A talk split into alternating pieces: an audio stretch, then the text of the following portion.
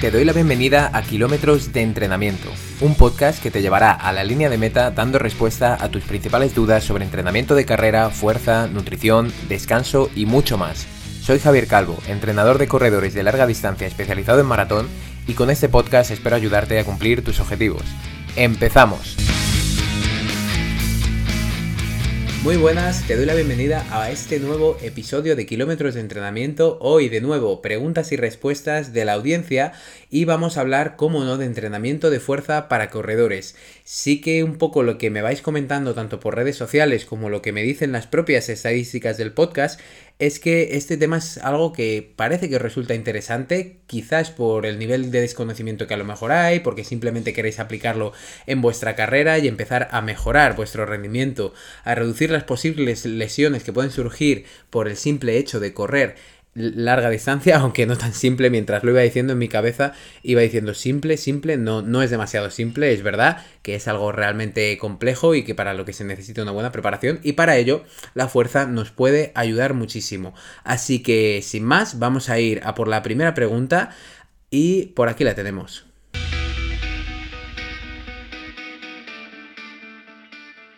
Hola, buenas. ¿Correr genera músculo? Y si es que sí, ah, ¿genera músculo solo en las piernas o también en toda la parte superior del tronco? Gracias. Genial, pues lo primero, muchas gracias por la pregunta y vamos a entrar de lleno en esto, que sí que considero que puede ser una creencia relativamente arraigada, quizás a lo mejor con la carrera no tanto, es decir, yo porque corro ya tengo las piernas fuertes, pero eh, sí que quizás con, con, las personas a lo mejor que practican ciclismo, eh, o incluso fútbol, si pueden pensar que el entrenamiento que han realizado, que realizan en esas actividades, es suficiente para tener unos rangos de fuerza buenos para correr, por ejemplo, una maratón, y esto es algo que quizás no tendría tanto que ver. Al final, el entrenamiento, por ejemplo, que hacemos al montar en bici, con el que hacemos entrenando con cargas, con pesas, es completamente diferente. Entonces, a la respuesta, si corriendo voy a ganar fuerza, esto es un sí, es también un no y como siempre pues un depende en esto del entrenamiento. ¿Y de qué va a depender? Pues que ganes o no musculatura y fuerza va a depender de tu nivel de fuerza actual, de tu nivel también de carrera, tu experiencia de carrera actual y del tipo de entrenamiento que estés realizando, tanto de fuerza como de carrera. Siempre ya sabéis que estos puntos son muy importantes y yo, por ejemplo, con las personas que hablo para comenzar a entrenar conmigo, son mis primeras preguntas, ¿no? ¿Qué estás haciendo ahora y qué has hecho hasta ahora?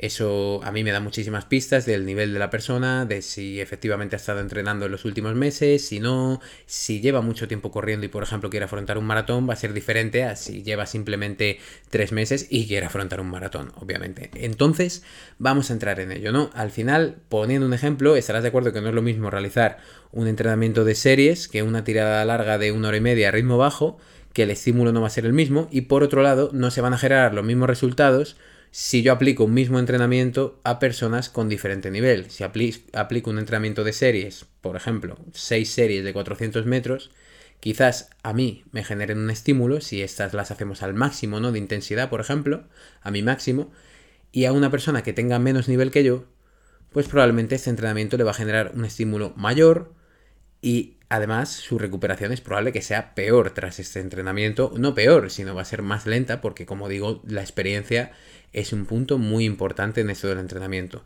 Así que vamos a entrar en la pregunta de lleno. Lo primero que hay que decir es que tu estado de forma a nivel general va a influir en que ganes músculo y fuerza cuando estás corriendo o que no lo hagas. En otros episodios te he hablado de la necesidad que tenemos los corredores de ganar fuerza, de entrenar la fuerza. Además de ser uno de los grandes seguros a nivel de lesiones, te va a permitir mejorar tu rendimiento corriendo y tu salud a corto y a largo plazo. Como siempre digo, correr es una sucesión de aplicación de fuerza para desplazarte. Sí, aquí he dicho la palabra fuerza, o sea, es una sucesión de aplicación de fuerza. En correr hay mucho de fuerza, así que por algún lado la fuerza en el gesto de carrera va a estar. Entonces cuando corres estás aplicando fuerza contra el suelo para avanzar, para mover el peso de tu cuerpo hacia adelante de manera horizontal. Al aplicar esa fuerza de manera repetida, la ganancia de la misma, de la fuerza, sí que está asegurada, sobre todo, sobre todo en personas poco entrenadas. Ya que hago un paréntesis, ¿no? Porque ya diciendo esto, a lo mejor estamos pensando, oye Javi, me estás diciendo entonces que si yo corro gano fuerza. Hombre, sobre todo en personas muy poco entrenadas, pues efectivamente desplazar su cuerpo durante 40 minutos va a ser un gran esfuerzo y va a haber un estímulo de, de, construcción de masa muscular, de ganancia de fuerza y de ganancia de tono muscular.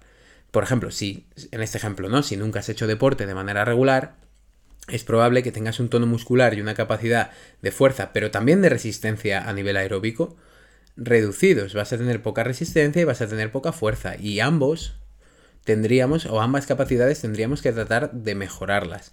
Entonces, al pasar, por ejemplo, de dar paseos diarios de vez en cuando, imagínate una persona muy sedentaria que quiere pasar a correr, va a dar un estímulo al que su cuerpo no va a estar acostumbrado.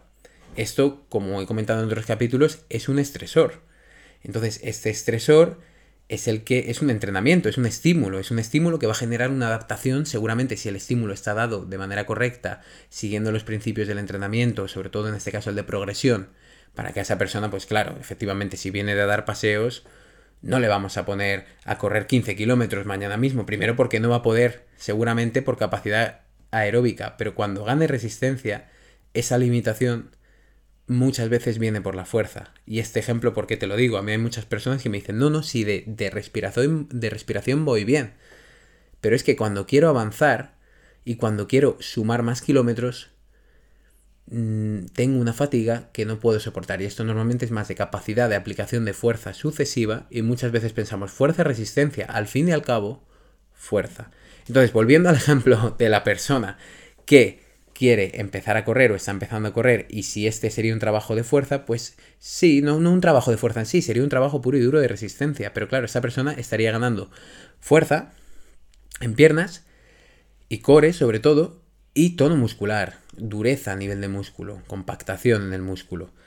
Pero por otro lado, como he comentado, la capacidad que más se va a ver beneficiada si esta persona corre va a ser la capacidad de resistencia, que de hecho ese es el, entrenamiento que nosotros hacemos corriendo, a la larga siempre está enfocado en mejorar nuestra capacidad de resistencia aeróbica. Y ahora sí, hemos dicho que el nivel de la persona va, va, a depender, entonces nos vamos ahora a una situación completamente diferente. Una persona que corre maratones, ya ha hecho varias, y entrena de forma regular para ello. Realiza entrenamiento de fuerza dos veces por semana desde hace 8 años y normalmente sale a correr entre 2 hasta 4 veces por semana o incluso 5. Y mi pregunta es, ¿por el simple hecho de correr, esta persona va a ganar fuerza? Realmente no. Únicamente lo hará con entrenamientos de carrera muy muy concretos, que más adelante veremos, como por ejemplo las cuestas. Pero aquí quiero ir al kit de la cuestión. A una persona principiante, correr le puede servir para ganar músculo, ya que solamente al desplazar su propio cuerpo corriendo, este cuerpo, este peso del cuerpo, supondrá una carga, una resistencia a vencer suficiente para generar las primeras adaptaciones a nivel de fuerza. Pero por otro lado, a la persona que ya entrena fuerza desde hace 8 años, un corredor que puede levantar 50 kilos más su propio peso durante 8 sentadillas, ¿realmente piensas que desplazar su propio cuerpo durante 40 minutos le va a suponer un estímulo suficiente a nivel de fuerza? No, esa fase, esa fase ya la ha pasado. Por eso, a estos corredores y a todos en general, por esa misma explicación, la fuerza va a suponer un gran apoyo para mejorar su rendimiento y su resistencia a la fatiga.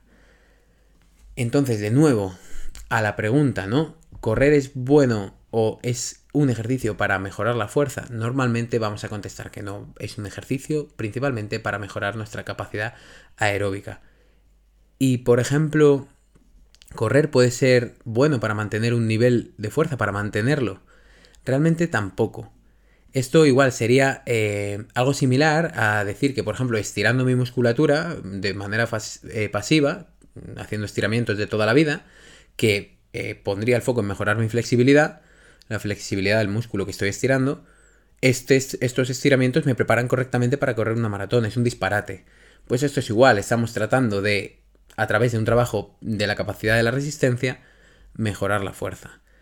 Esta es una confusión en la que generalmente caemos, aunque cada vez menos. La importancia del entrenamiento de fuerza está calando cada vez más en la sociedad y esto hará que nos encaminemos seguramente a una sociedad también más sana. En otros episodios del podcast he hablado de la importancia del entrenamiento de fuerza y de tener un nivel de fuerza y, también muscular, de masa muscular, adecuado para el entrenamiento de la carrera. Es por eso, por ejemplo, que ninguno de mis deportistas va a entrenar de manera exclusiva la carrera, aunque sí pueden existir fases en los que predomine más una capacidad u otra, pero ninguna fase en las que ambas capacidades, resistencia y fuerza, desaparezcan por completo del plan de entrenamiento de running, que al final aquí el foco, como digo, siempre es mejorar el rendimiento en running. Pero sigo viendo ejemplos casi día a día de corredores que no han entrenado nunca la fuerza y se han estancado, ya sea a nivel de ritmos, de distancias o incluso por lesiones.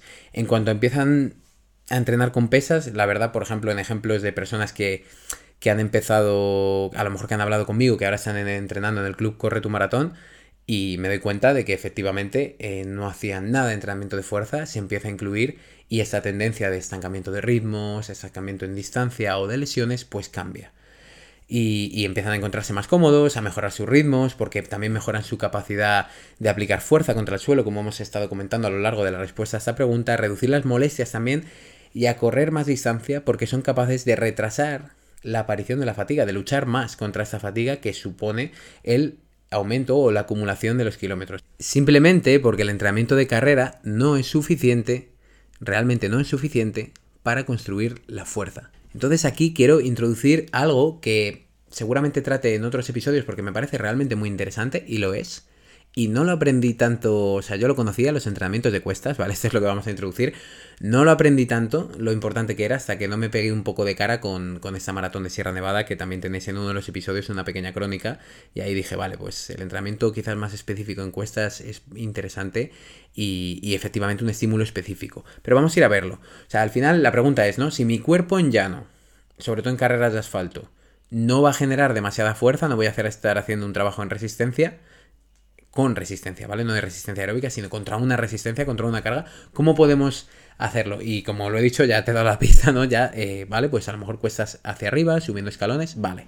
Vamos a entrar en las cuestas, en correr hacia arriba y luego vamos a hablar de correr hacia abajo, que también es algo interesante. Pero como digo, voy a dar unas pequeñas pinceladas y me gustaría tratar este tema en un capítulo completo. Así que si, si te parece interesante, pues déjamelo por algunas de las vías, por email, me lo puedes dejar en algún comentario, por Instagram también.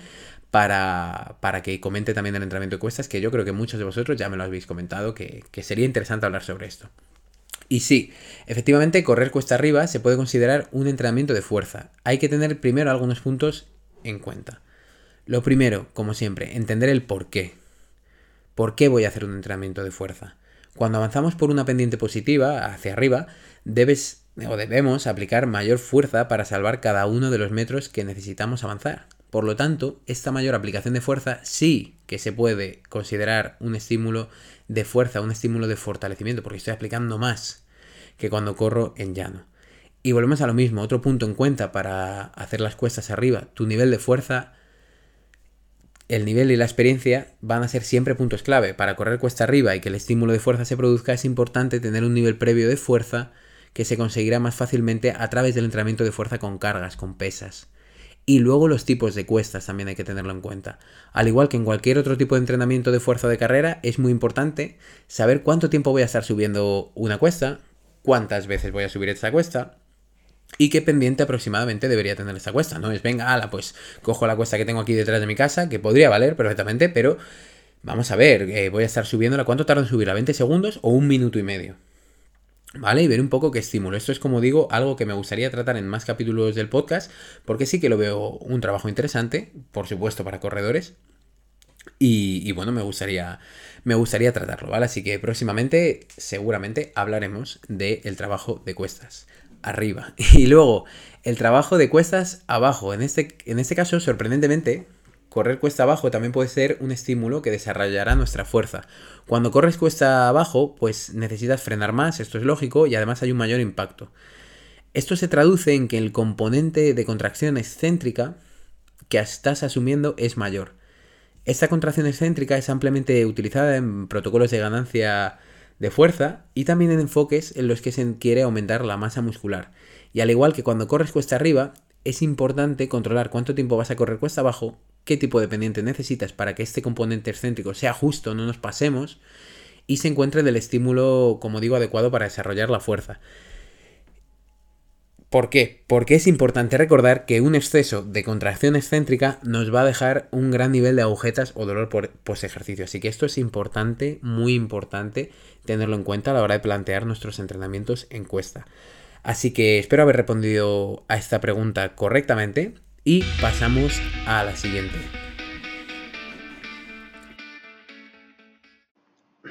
Hola Javier, hola seguidores de kilómetros de entrenamiento. Tenía una duda, mira, yo llevo muchos maratones, 26, pero la verdad que no he empezado a hacer fuerza, sesiones de fuerza más o menos en serio, hasta que no te he escuchado. Y bueno, eh, quería saber, en el tapering tengo bastante claro cómo, cómo hacerlo respecto a la carrera de intensidad, pero respecto a las sesiones de fuerza no lo tengo tan claro. Eh, hago ahora dos sesiones a la semana de unos tres cuartos de hora cada una con diferentes ciclos de core y de, y de piernas con, pesas y me gustaría saber cómo, cómo estas dos semanas que quedan para, el maratón, las últimas semanas, dos, tres semanas, el tapering típico, cómo reducir esta, esta carga de fuerza. Eh, si quitando sesiones y reduciéndolas y bajando la intensidad, bueno, te lo agradezco cualquier consejo al respecto. Muchas gracias y un abrazo a todos. Vale, genial. Pues muchas gracias por esta pregunta de nuevo. Y sí que es cierto que es un poco general. Vamos a intentar dar unas pinceladas y también que creo que profundizo un poco más en todos estos temas en el episodio 13, en el que eh, te hablo de. Bueno, es un directo que hice en Instagram hace tiempo, es como un capítulo diferido, por llamarlo de alguna manera, pero que lo subí porque me parecía que era bastante interesante. Además, esa semana tuve un problema eh, a nivel logístico, no pude grabar podcast y la verdad que, lo volví a escuchar y dije, bueno, pues creo que esto puede ayudar bastante y por eso lo subí en el episodio 13. Y luego, por último, recordar antes de lanzarnos con la pregunta que el entrenamiento de fuerza para enfocarlo en un periodo de construcción, de base, para empezar a entrenarlo por primera vez si eres corredor o corredora, sí que te puede servir mi programa Fuerza Runner, que está enfocado justo en esto, ¿no? En aprender los fundamentos del entrenamiento de fuerza y que poco a poco puedas ir juntándolo con la carrera de manera correcta, a través tanto de sesiones prácticas eh, y teóricas de aprendizaje y también a la vez que vas realizando una rutina de entrenamiento. Voy a dejar el enlace al programa desde aquí, podéis echar un ojo, consultarme sobre él y creo que puede servir mucho para empezar a introducir la fuerza en los que no lo habéis hecho nunca y queréis lanzaros con ello, también para entrenar en casa, en gimnasio, creo que es una muy buena opción y de hecho por eso fue una de las razones para lanzar el programa, para crearlo, que estuve un buen, bastantes meses con ello para pues tratar de que los corredores pudieran incluir de una vez por todas la fuerza en conjunto con su entrenamiento de carrera. Así que vamos a dar la respuesta. En este caso me voy a enfocar en, en un momento de la temporada o del año en el que buscamos construir la fuerza, como he comentado. Buscamos ganar fuerza de manera absoluta, por decirlo de alguna manera, sin importar si ganamos algo de volumen, de volumen muscular por el camino. O sea, muchas veces es verdad que cuando hacemos em, enfoques de mejora de la fuerza es normal que podamos ganar algo de peso, pero debido al músculo. Y aquí sí que hay que entrar en que quizás no, no es tan problemático que ganemos, yo qué sé, dos kilos. O sea que no estamos, bueno, es que ni siquiera, o sea, estamos hablando de ganancias muy bajas de peso, ¿no? Entonces, de nuevo, hay que evaluar el nivel de fuerza que tenemos actualmente y qué es lo que necesitamos. Como siempre, este es el, factor principal, ¿no? ¿De dónde partimos? Voy a poner una situación de que llevas entrenando la fuerza toda la vida, pero nunca lo has hecho de forma regular y tus sesiones de fuerza más o menos se han basado en circuitos, a lo mejor con tu propio peso, con poquito material, a lo mejor en un gimnasio, alguna clase colectiva e incluso alguna clase tipo body pump por ejemplo. En este caso, seguramente hayas ganado algo de fuerza y durante ese tiempo, pues eh, nunca tampoco has focalizado tu entrenamiento, digamos, en, una ganancia de fuerza o en ese objetivo. Simplemente lo has hecho porque sabes que es bueno, porque incluso pues te gusta y tenías la opción de hacerlo a lo mejor en un gimnasio y lo has introducido o con, con una aplicación móvil o alguna cosa.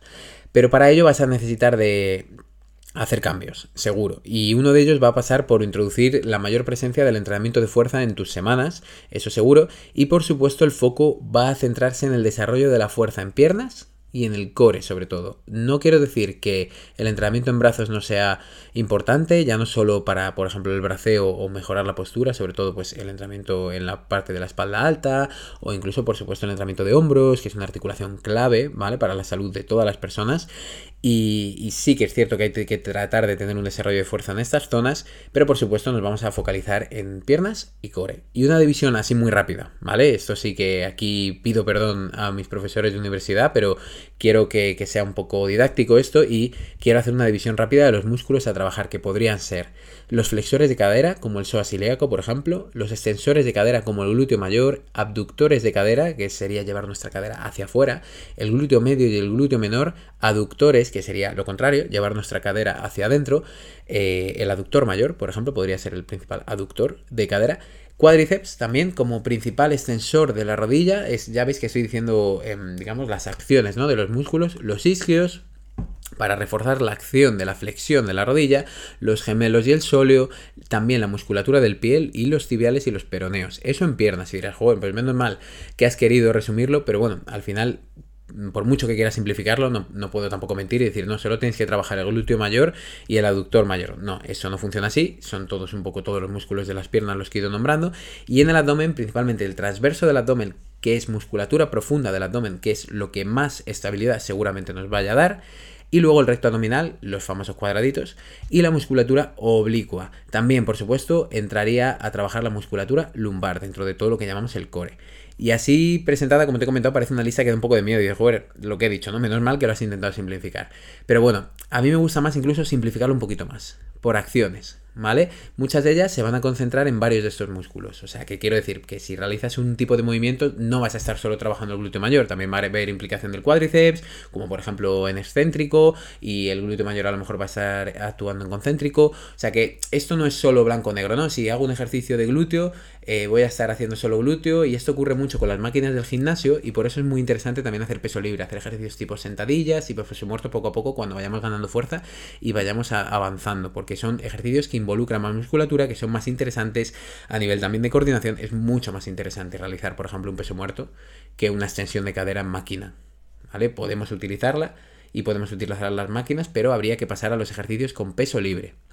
Las principales acciones, como he dicho, ¿no? que lo quería simplificar esto de simplificar la musculatura por acciones, serían los dominantes de cadera, los ejercicios dominantes de cadera y dominantes de rodilla. Por ejemplo, el principal dominante de cadera, el peso muerto, el principal dominante de rodilla, la sentadilla. Y esto a su vez lo volvemos a poder dividir en tirones cuando traes la resistencia hacia ti, un gran ejemplo es el remo para espalda, por ejemplo, y en empujes, cuando alejas la resistencia de ti, los fondos o las flexiones, por ejemplo, es un empuje hacia el suelo, empujando el suelo, digamos, entre comillas, para elevar nuestro cuerpo, ¿no? Los típicos fondos de toda la vida las flexiones. Y haciendo esta división sí que puedes tener mm, quizá un poquito más claro los ejercicios para seleccionar. Como digo, por ejemplo, en, el programa Fuerza Runner sí que aquí profundizo bastante porque doy también un ejemplo de rutina que puedes seguir durante bastantes semanas y, considero que es indispensable, ¿no? Saber seleccionar los ejercicios correctamente para saber precisamente qué musculatura queremos trabajar. Y ahora sí, pasamos al cuánto. ¿Cuánto debo entrenar la fuerza para obtener las ganancias de la misma? Al igual que comenté en, el capítulo anterior, que hablaba del mantenimiento o la pérdida de fuerza, vamos a hablar de la frecuencia, del volumen y de la intensidad. Esto es algo que espero que te familiarices. Si no, te diría que te fueras al capítulo anterior, que lo escuches, que creo que te puede resultar interesante. Y que vuelvas a este. Pero bueno, al final, la frecuencia semanal de entrenamiento de fuerza. ¿Cuántas veces la entreno a la semana? En personas principiantes sí se pueden comenzar a ver mejoras con, con una sesión a la semana. Aunque mi recomendación para poder añadir más ejercicios y que el entrenamiento pues, sea más completo es hacer como mínimo pues dos sesiones.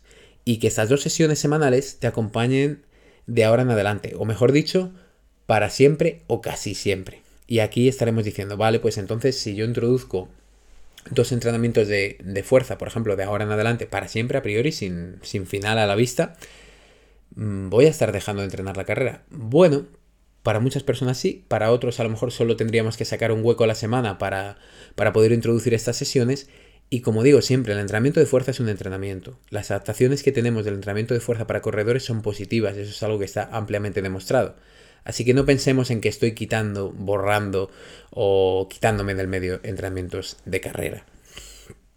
Entonces, como digo, tranquilidad, o sea, nadie ha sacrificado sus ritmos y aumentado 7 kilos de masa muscular por hacer dos sesiones de fuerza a la semana enfocadas en cuerpo completo, como digo, ¿no? Como hemos dicho al inicio, en la selección de ejercicios tenemos que centrarnos en mucha musculatura y, hay que darle una oportunidad a la fuerza en este sentido e ir sin miedo, sin decir, me voy a poner enorme. Bueno, hay gente que puede muscular un poquito más, también ahí habría que, mm, si musculamos mucho o ganamos mucha masa muscular, habría que revisar también la parte de la dieta. pero normalmente con dos sesiones a la semana eh, se empiezan a experimentar, a experimentar muchas más mejoras que empeoramiento en el rendimiento y eso es algo clarísimo. Y en cuestión de 8 o 12 semanas seguramente estés corriendo con muchas mejores sensaciones que si antes no estabas entrenando la fuerza. Y como he comentado, si has escuchado el capítulo anterior, vamos a hablar ahora del volumen de entrenamiento. Y, y bueno, es al final el volumen que será, ¿no? Se hace referencia pues al número de series que realizo en un día. Yo hago, hoy voy a hacer sentadillas, hago cuatro series en total de sentadillas, más cuatro series de peso muerto, más tres series de zancadas, más cuatro series de fondos y sumo todo y eso es mi volumen de entrenamiento de fuerza.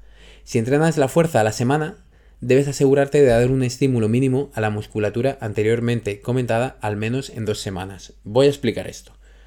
Si yo entreno la fuerza semanalmente dos veces, por ejemplo, y tengo que dar un estímulo mínimo a toda la musculatura anteriormente comentada, es probable que no me queden ejercicios, días, meta un montón de volumen de entrenamiento y aquí, por poner una norma general que podría dar, no metería más de 18, mm, 24 series por entrenamiento de fuerza. Eso se nos va a ir a la hora de entrenamiento de fuerza seguro.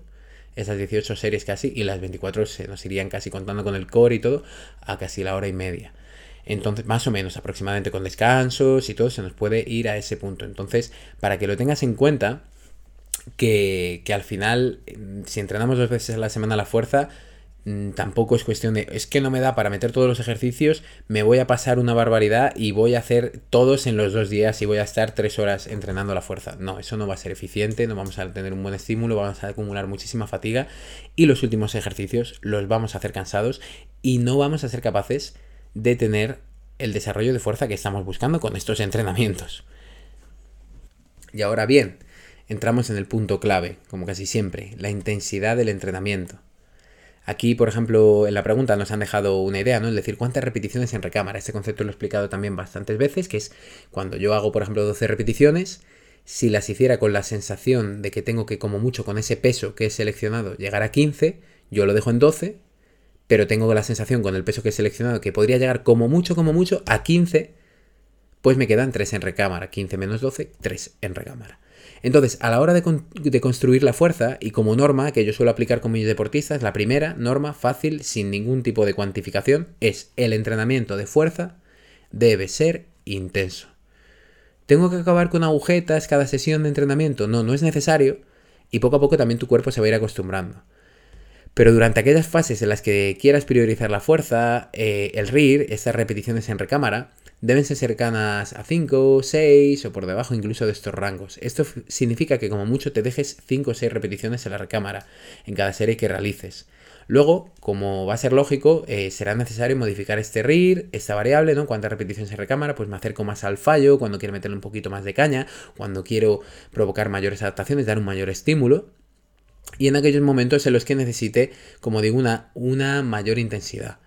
Esto hará que no te estanques, que al final también avances en los pesos que levantes y seguramente, eso sí, eh, llegarás a un límite. Lo mismo digo, ¿no? Nadie ha acabado levantando 230 kilos en peso muerto haciendo peso muerto una vez a la semana o una vez cada dos semanas vamos a mejorar en los pesos que podemos levantar, pero tampoco alucinemos, ¿no? Eh, seguramente llegaremos a un límite y también es casi seguro que si aplicas estas normas, poco a poco irás mejorando tu fuerza y teniendo la necesidad de añadir más peso.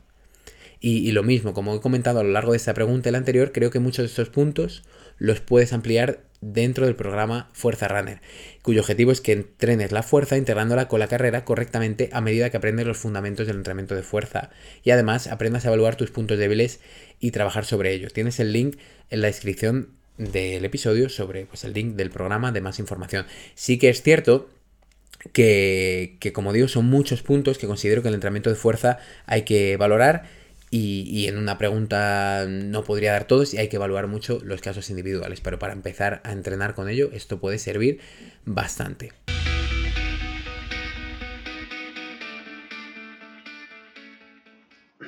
Hola Javier, hola seguidores de kilómetros de entrenamiento. Tenía una duda, mira, yo llevo muchos maratones, 26, pero la verdad que no he empezado a hacer fuerza, sesiones de fuerza más o menos en serio hasta que no te he escuchado. Y bueno, eh, quería saber, en el tapering tengo bastante claro cómo, hacerlo respecto a la carrera de intensidad, pero respecto a las sesiones de fuerza no lo tengo tan claro. Eh, hago ahora dos sesiones a la semana de unos tres cuartos de hora cada una con diferentes ciclos de core y de, y de piernas con, con, pesas y me gustaría saber cómo, cómo estas dos semanas que quedan para, para, el maratón, las últimas semanas, dos, tres semanas, el tapering típico, cómo reducir esta, esta carga de fuerza. Eh, si quitando sesiones y reduciéndolas y bajando la intensidad, bueno, te lo agradezco cualquier consejo al respecto. Muchas gracias y un abrazo a todos. Y ya llegamos a la última, a la tercera pregunta. De nuevo, seguimos hablando del entrenamiento de fuerza. Como te he comentado hoy, iba a ser muy, muy enfocado en esto. Y también una pregunta muy, muy recurrente. Y de hecho, sí que el episodio anterior, vamos, creo que con esto puede venir al pelo. Y a lo mejor este oyente, porque esta pregunta es de hace, hace más tiempo, pues dirá, vale, me vas a contestar ahora, pero quizás con el episodio 17 ya, ya me contestaste. Pero bueno, vamos a dar unas pequeñas pinceladas. Aquí sí que creo que me voy a enrollar un poquito menos y a decir un poco las claves del episodio 17, que bueno, a través de las diferentes investigaciones a nivel científico que se han realizado cuando buscamos mantener el nivel de fuerza, que es un poco lo que buscamos también durante el tapering, pues cuando busquemos eso vamos a encontrar diferentes puntos. Como he dicho en, el, en la pregunta anterior, el volumen, la frecuencia y la intensidad. ¿Qué decía en el episodio anterior sobre, por ejemplo, cuando reducimos, ¿no? Cuando nos acercamos a un maratón, tenemos claro qué hay que hacer con la carrera. Vale, esto también lo explico en uno de los anteriores episodios, eh, la semana antes de maratón, lo podéis encontrar aquí. Eh, bueno, sé que, sé que os estoy remitiendo muchísimo a los anteriores episodios, pero sí que me gusta, pues, hombre, no repetir siempre la misma información y a lo mejor a las personas, pues, que sois seguidores fieles del podcast, que digas, joder, pues es que está siempre hablando sobre lo mismo, entonces si acabas de llegar al podcast por primera vez, bienvenido o bienvenida, pero eh, tienes esta información sobre cómo realizar un correcto tapering, un correcto eh, descanso antes de la semana de maratón en uno de los episodios anteriores, así que lo puedes encontrar. Pero es verdad que en cuanto a la fuerza, y incluso en ese episodio lo comenté, en cuanto a la fuerza no lo tengo tan claro, y la verdad que la investigación que realicé para hablar de ello en el episodio 17 sí me sirvió y me dio una pequeña idea. Y al final, la clave, como siempre, va, parece que va a ser la intensidad. Entonces, una recomendación para el tapering antes del maratón sí que sería ir reduciendo poquito a poco las sesiones de fuerza. Yo me fijaría sobre todo en reducir el volumen y el volumen que sería los ejercicios que voy a realizar. En ir centrándonos que queremos reducir un poquito el volumen en piernas, perfecto. Pues vamos reduciendo un poco el volumen en piernas, quitamos un poquito de volumen en piernas, entonces seguramente pues no tengamos tantas agujetas, pero sí que trataría de mantener este factor de la intensidad, que igual en carrera, durante el tapering, el descanso antes de una competición, es algo que, que se nos dice y también la ciencia nos indica que deberíamos tratar de mantener durante este periodo de descanso previo, por ejemplo, un maratón.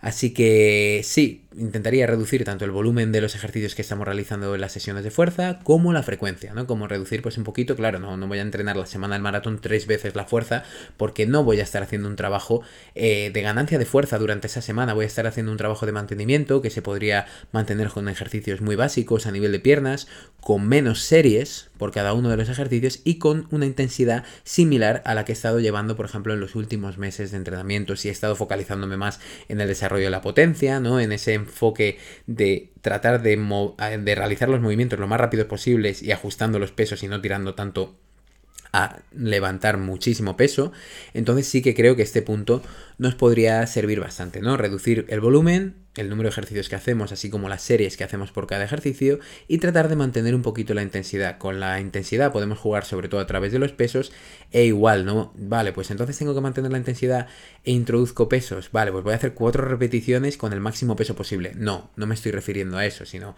pues a lo mejor nos vamos a rangos un poquito más largos, de 10, 12 repeticiones, y mantenemos una intensidad similar a la de los anteriores meses de entrenamiento. Ese podría ser un buen enfoque para mantener las adaptaciones a nivel de fuerza, como hemos visto en el episodio anterior y a los estudios que nombraba en el episodio anterior, y que el día de la carrera pues estemos frescos también, que eso es algo importante y no tenemos que estar entrenando hasta el día de antes, ni mucho menos, ¿vale? Esto, por supuesto, ni mucho menos, e incluso yo esto sí que he aplicado, ahora no, no llevo a personas, por ejemplo, que, que realizan oposiciones, pero sí que yo lo he aplicado en personas que realizan oposiciones e incluso este descanso previo a la competición y son personas que a lo mejor tenían que correr un kilómetro al máximo, hacer como mínimo 16 dominadas, ¿vale? Entonces sí que era un enfoque más de velocidad y de desarrollo de la fuerza.